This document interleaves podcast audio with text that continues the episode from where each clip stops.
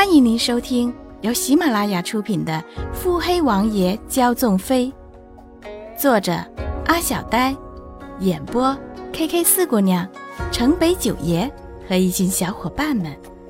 欢迎订阅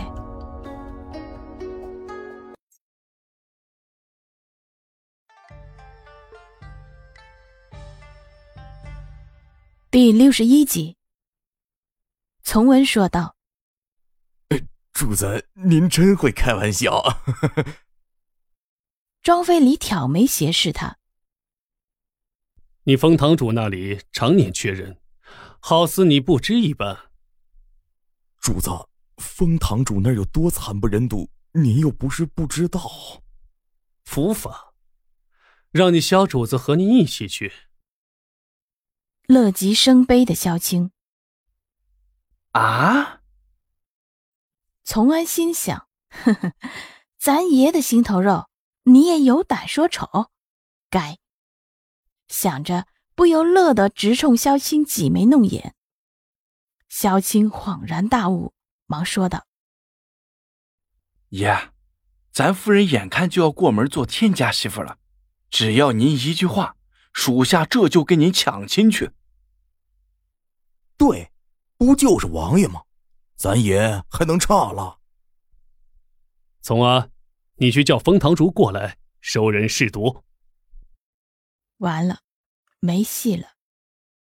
庄飞离不去看一旁正可怜巴巴瞅着自己的两人，细细雕琢着手中的画品。画中人媚眼薄唇，冰肌玉骨，红衣飘散，长发张狂，形神懒散。却该死的好看，满意的笑着说：“从儿，把画裱起来，送到幕府去。”穆景欢看着画中的妖异男子，不是庄飞离又是谁？他看着画中风神俊朗、意气风发的庄飞离，几乎是看到画的瞬间，穆景欢便猜出了庄飞离的意图：睹物思人。穆景欢脸上美眸迷蒙，如月笼薄云，霞红飞颊。绿衣凑着脑袋往画里看去，笑得古灵精怪。小姐，画中人是谁啊？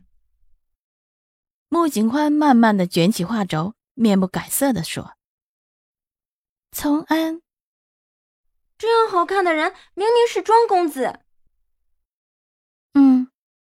情人眼里出西施，你家主子我懂。小绿一脸的不可置信，好不容易维持的表情终于崩溃。小姐，穆景欢早已走远，悠扬的声音懒懒传来：“被叫。”韵梅一边收起画轴，一边对穆景欢说：“小姐。”过两日，竹姑娘便回来了。您为何如此急着去仲家？雨飞在江南，拖着这边才能更好的解决。韵梅似懂非懂。仲旭笑不达眼底。穆小姐大驾光临，实在难得。穆景欢目不斜视，微微点头。仲旭笑僵在嘴角。眼底怒气氤氲，穆景欢高昂着头，径直走进众府。仲旭直起身，眯眼看着前方那个高傲的身影，攥紧手心，重重冷哼。穆景欢登堂入室，直直的朝上位走去。仲老爷近来可好？待入了座，才迟迟问出口。仲旭沉着脸。讽刺意味十足。托小姐的福。嗯，看来林家给了您不少的好处。穆景宽未曾看他一眼，仲旭冷然一笑。穆家既然不需要仲某，仲某只好另谋出路了。仲老该是明白的，若是想觊觎穆家，景宽定是不会手软的。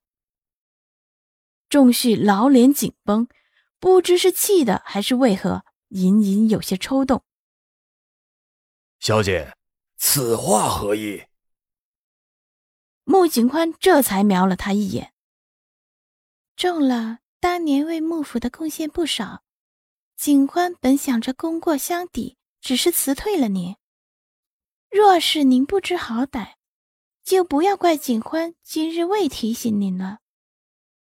最晚明日，连家在穆家的眼线一个都不会再留，而且，他连家在穆家多少个店铺安插了眼线，景欢便毁他连家多少个商号。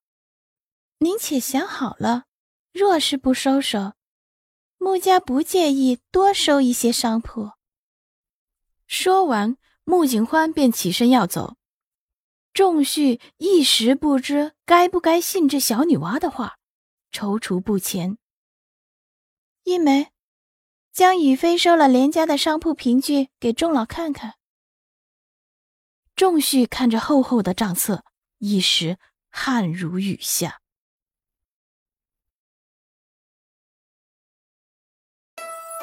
本集已播讲完毕。